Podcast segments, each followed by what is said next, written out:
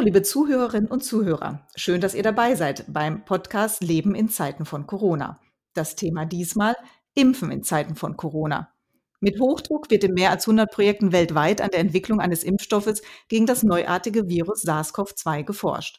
Wie aussichtsreich der Weg ist, um die Pandemie endgültig zum Stillstand zu bringen, erklärt Professor Klaus Zichotek, Präsident des Paul-Ehrlich-Instituts. Das Bundesinstitut mit Sitz in Langen bei Frankfurt ist für die Zulassung von Arzneimitteln und damit auch für Impfung zuständig. Professor Zichotek, vielen Dank, dass Sie Zeit haben für ein Gespräch. Gerne. Warum ist es so wichtig, einen Impfstoff zu finden?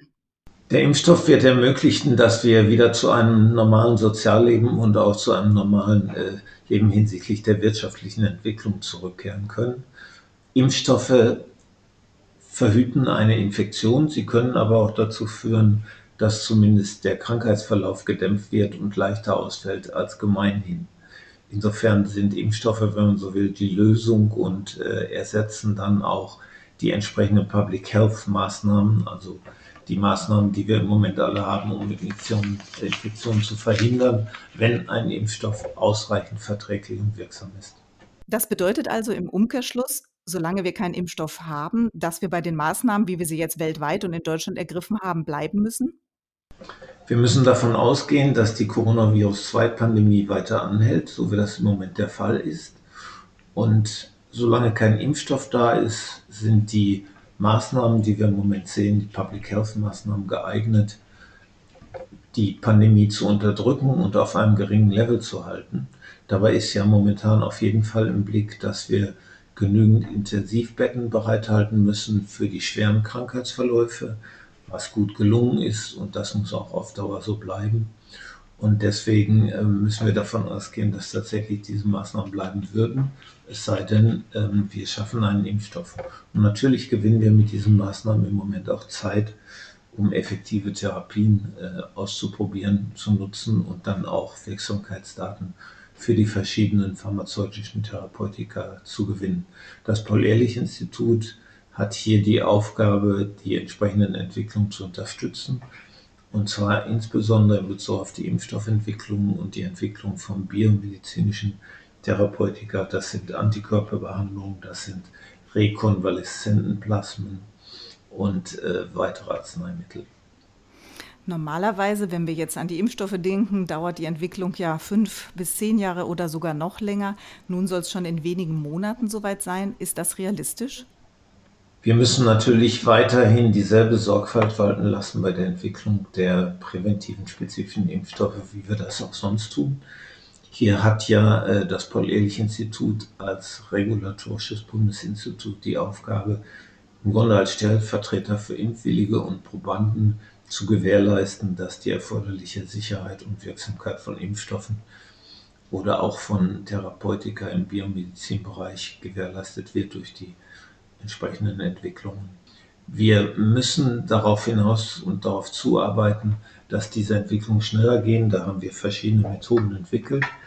Darunter fällt, dass wir versuchen, wichtige Untersuchungen im Vorfeld einer klinischen Prüfung ähm, da tatsächlich zu haben, aber andere Untersuchungen dann parallel zur ersten klinischen Prüfung, also Anwendungen am Menschen, durchzuführen. Zum anderen versuchen wir klinische Prüfungen, die sonst nacheinander stattfinden, zu kombinieren, sodass wir beispielsweise Phase 1 und Phase 2 Prüfungskombinationen haben, die mit einer kurzen Zwischenbegutachtung der Daten durch das Paul-Ehrlich-Institut ineinander übergehen.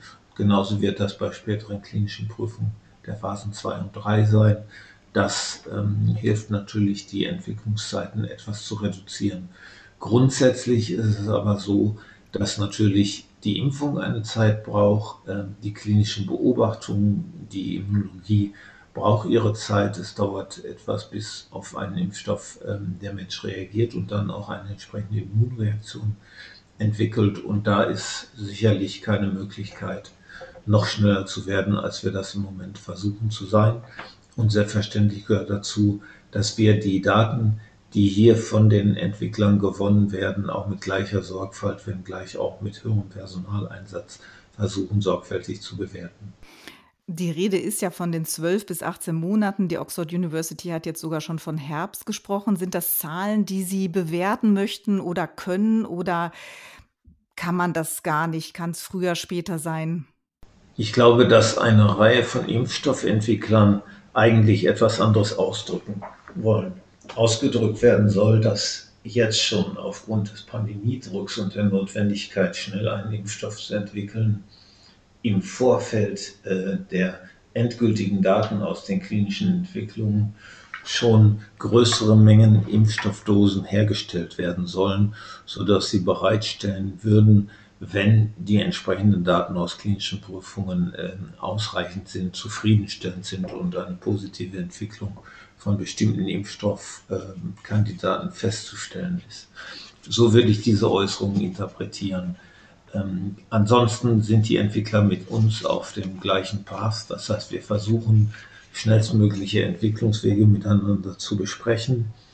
Und das ist auch richtig so, ähm, denn schließlich müssen wir am Ende eine gute Nutzen-Risikobewertung der Impfstoffe haben können. Aber wir müssen auch die Gelegenheit ergreifen, noch während die Pandemie äh, sich ausbreitet, Wirksamkeitsdaten über die verschiedenen Impfstoffe zu sammeln. Das wäre durchaus wünschenswert, solche zu haben, um dann besser die Nutzen-Risikoanalyse durchführen zu können.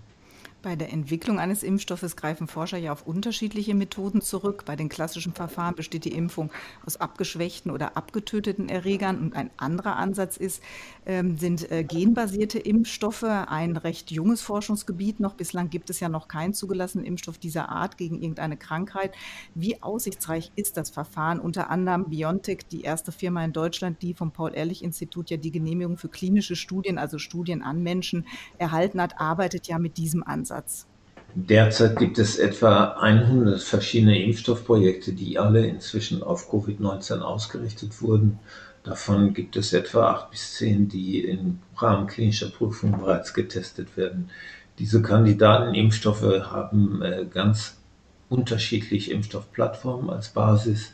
Dazu gehören äh, relativ konventionelle Ansätze wie inaktiviertes Ganzvirus, rekombinant, also gentechnisch hergestellte Erregerbestandteile, wie zum Beispiel das Spike-Protein, aber auch weniger konventionelle Ansätze, die auf Erbinformationen und zwar ungefährlicher Information von ungefährlichen Erregeranteilen beruhen. Das sind die RNA-Impfstoffe, die DNA-Impfstoffe und die Vektorimpfstoffe. Wir haben bei den Vektorimpfstoffen bereits im Ebola-Bereich eine Zulassung erteilt, auch im europäischen Raum. Die Expertinnen und Experten des PI haben da federführend mitgeholfen. Das heißt, hier besteht Erfahrung. Bei den RNA-Impfstoffen haben wir Erfahrung aus klinischen Prüfungen, ähm, und zwar nicht nur im Impfstoffbereich, sondern auch im Bereich der Krebsimmuntherapie, wo solche Ansätze genutzt wurden, um eine Immunreaktion zu entwickeln. Außerdem betreuen wir von Seiten des Paul-Ehrlich-Instituts nicht nur Humanimpfstoffe, sondern auch Veterinärimpfstoffe. Und hier gibt es ebenfalls schon auf Erbinformationen beruhende zugelassene Veterinärimpfstoffe. Was ist, wenn das Virus mutiert? Müsste dann jedes Mal eigentlich ein neuer Impfstoff her, so ähnlich wie bei der Grippeimpfstoffherstellung? Momentan wissen wir nicht, welches Impfstoffkonzept wirklich Erfolg bringen wird im Sinne einer ausreichenden Immunantwort für den Schutz und wir wissen natürlich demzufolge auch noch nicht genau, mit welcher Dosierung wir hier arbeiten müssen. Noch wissen wir, wie lange eine solche Immunreaktion, die schützend ist, andauern wird. Wenn man darüber ähm, klare Daten hat, dann wird man weitersehen. Im Moment sehen wir keine großen Anlasspunkte dafür, dass die wichtigen Teile äh, des Erregers so stark mutieren, dass man davon ausgehen müsste, dass Impfstoffe jede Saison, wie wir das beispielsweise bei den Grippenimpfstoffen haben, ausgetauscht werden müssten, um ausreichenden Immunschutz zu gewährleisten. Wenn das eine Beobachtung ist, die in Zukunft da ist, und das setzt voraus, dass wir eine erfolgreiche Entwicklung von mehreren Impfstoffen haben werden, dann wird es sicherlich möglich sein, hier auch äh, Anpassungen vorzunehmen, sodass die Impfstoffe jeweils äh, wirksam genug sind.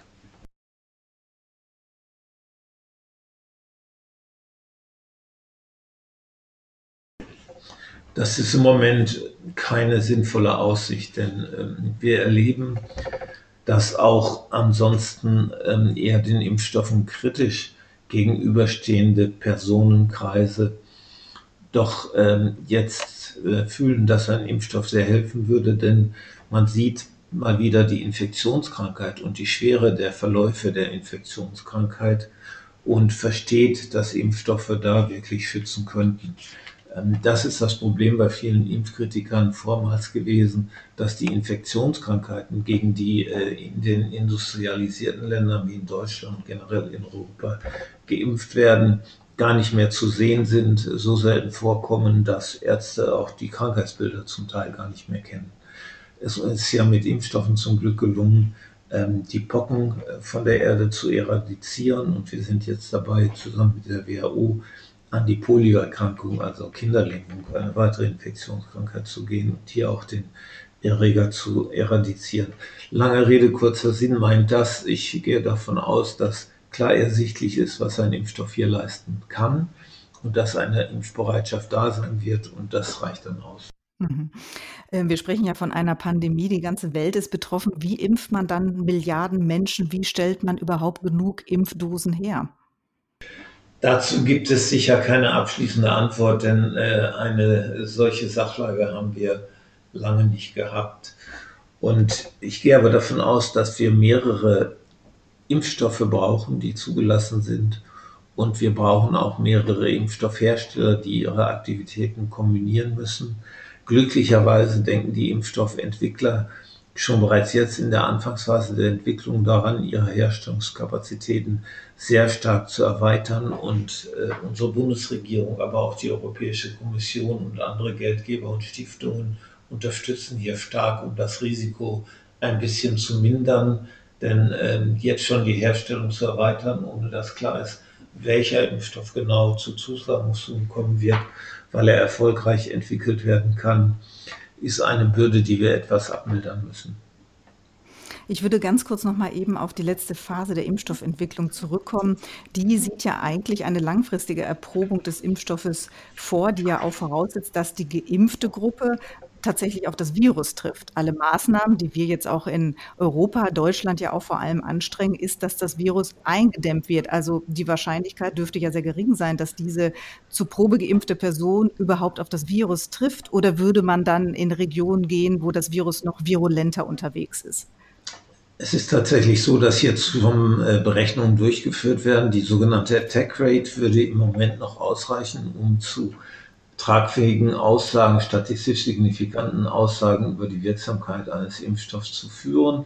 Ähm, Impfstoffentwickler denken daran, natürlich ähm, Gruppen, Bevölkerungsgruppen für eine klinische Prüfung zu gewinnen, wo das Risiko, ähm, eine Ansteckung zu erleiden, höher ist. Ähm, und das betrifft sowohl unterschiedliche Regionen in der Welt als auch unterschiedliche Bevölkerungs- oder Berufsgruppen, denken Sie an medizinisches Personal, an das gedacht werden kann.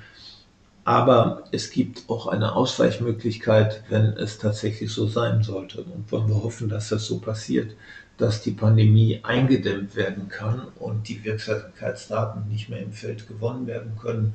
So gibt es die Möglichkeit von Tiermodelldaten, in denen Schutz erreicht wird, zu extrapolieren auf die notwendigen Immunreaktionen beim Menschen und mit Hilfe dieser Korrelation eine Wirksamkeit eines Impfstoffes herzuleiten.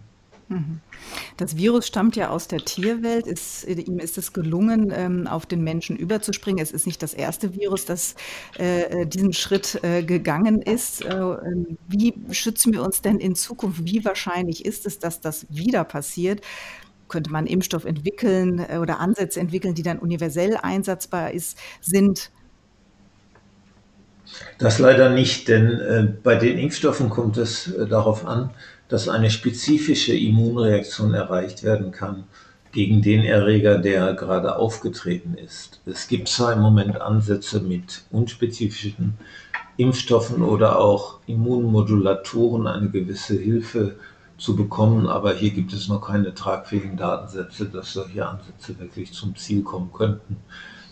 Demzufolge gehe ich davon aus, dass wir weiterhin spezifische Impfstoffe brauchen werden. Aber wir müssen, äh, so wie wir das nach der äh, Ebola-Epidemie in Westafrika gemacht haben, auch nach der Erfahrung mit dem MERS-Coronavirus, jetzt zu Konzepten kommen, lernend aus dieser Situation, die in Zukunft uns die Möglichkeit geben, schneller Impfstoffe bereitzustellen.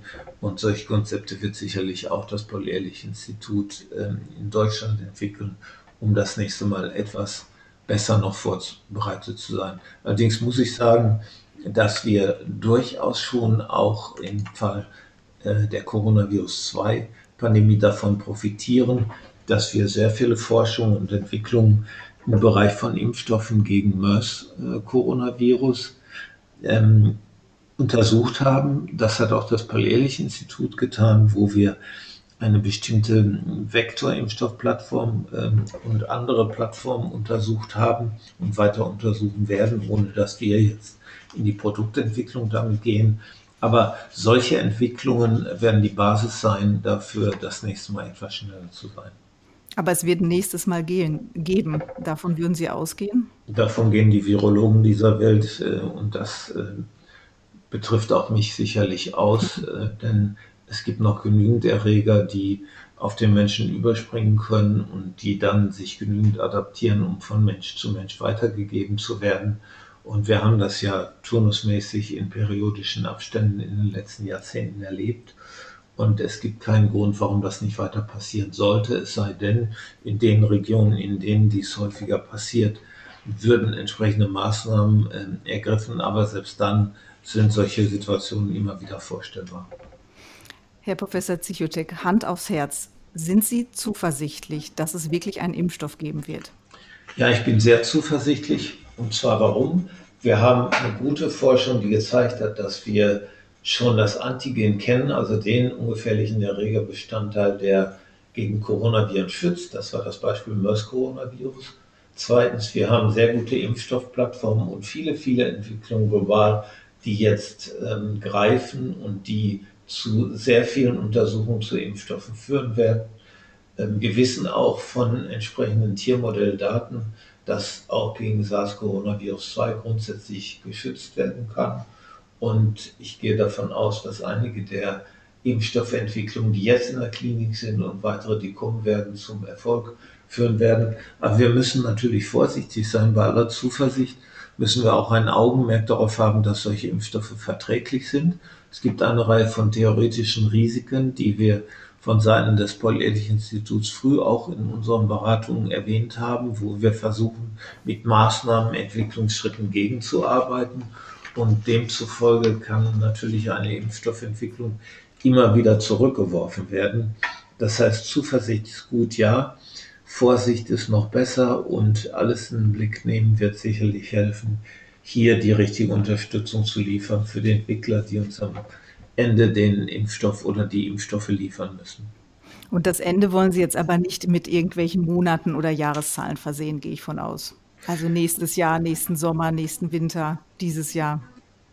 Äh, wir halten uns hier an die Äußerung der WHO, die äh, zeitlichen ähm, einen Zeitraum von 15 bis 18 Monaten mal ähm, beschrieben haben. Ich gehe davon aus, dass wir auch in Deutschland weitere drei äh, klinische Prüfungen ähm, von ersten Impfstoffkandidaten haben werden. Ich gehe davon aus, dass schon ab Herbst weitere Phase 2, 3 Prüfungen, also Prüfungen zur Sicherheit und zur Wirksamkeit initiiert werden. Wenn all diese klinischen Prüfungen positiv ausfallen, dann unterhalten wir uns gegen Ende des Jahres oder Anfang nächsten Jahres darüber, wie weit diese Daten sind und wie man in Richtung Zulassung weiterkommt. Das ist im Moment das, was wir uns vorgenommen haben. Es ist besser, die Ziele erstmal so zu stecken, dass sie realistisch sind, wenn wir noch besser sein können, noch schneller, würde es uns freuen. Aber Vorsicht äh, ist ebenfalls notwendig. Eine allerletzte Frage, einen ganz kleinen Ausflug äh, zur Uni Mainz. Die hat ja einen so Supercomputer mal überprüfen lassen, welche von 42.000 in öffentlichen Datenbanken aufgeführten Substanzen an bestimmte Proteine des neuen Virus andocken. Ähm, dieses molekulare Docking Was halten Sie von diesem Ansatz? Offenbar will man ja da auch jetzt in klinische Studien übergehen, das auch wohl vom Paul-Ehrlich-Institut prüfen lassen. Insgesamt bin ich sehr froh, dass viele Versuche bestehen, äh, Therapeutika zu entwickeln. Dazu gehört immer eine Hypothese. Der erste Ansatz sind solche Datenbanksuchen, aber danach muss natürlich noch an entsprechenden Tiermodellen oder Zellkulturmodellen erhoben werden, ob die entsprechenden Substanzen wirklich nicht nur an den Erreger gehen, sondern diesen Erreger auch in der Vermehrung wirklich behindern. Dazu gibt es unterschiedlichste Ansätze. Erstens, man kann den Erreger bei der Vermehrung in der erst infizierten Zelle stoppen. Zweitens, man kann, und das tut man mit Antikörpern und rekonvaleszenten Plasmensäuren sowie Hyperimmunglobulinen, die Weitergabe, das Hopping von Zelle zu Zelle im Körper stoppen. Drittens, wir können mit Antikörpern die überschießenden Immunreaktionen dämpfen. Was immer hier äh, getan werden kann, um schon vorhandene Substanzen einer neuen Indikation zuzuführen, das Repurposing oder auch neue Substanzen entwickeln, wird getan werden. Wichtig ist, nicht Case Studies, nicht Heilversuche, sondern kontrollierte klinische Prüfungen, die uns eine objektive Aussage später darüber erlauben, ob solche Wirkstoffe wirksam sind. Herr Professor Zichotek, ich bedanke mich sehr für Ihre Erklärung und Ihre Zeit. Liebe Zuhörerinnen und Zuhörer, wir hören uns dann beim nächsten Podcast Leben in Zeiten von Corona wieder. Bis dahin und tschüss. Dankeschön.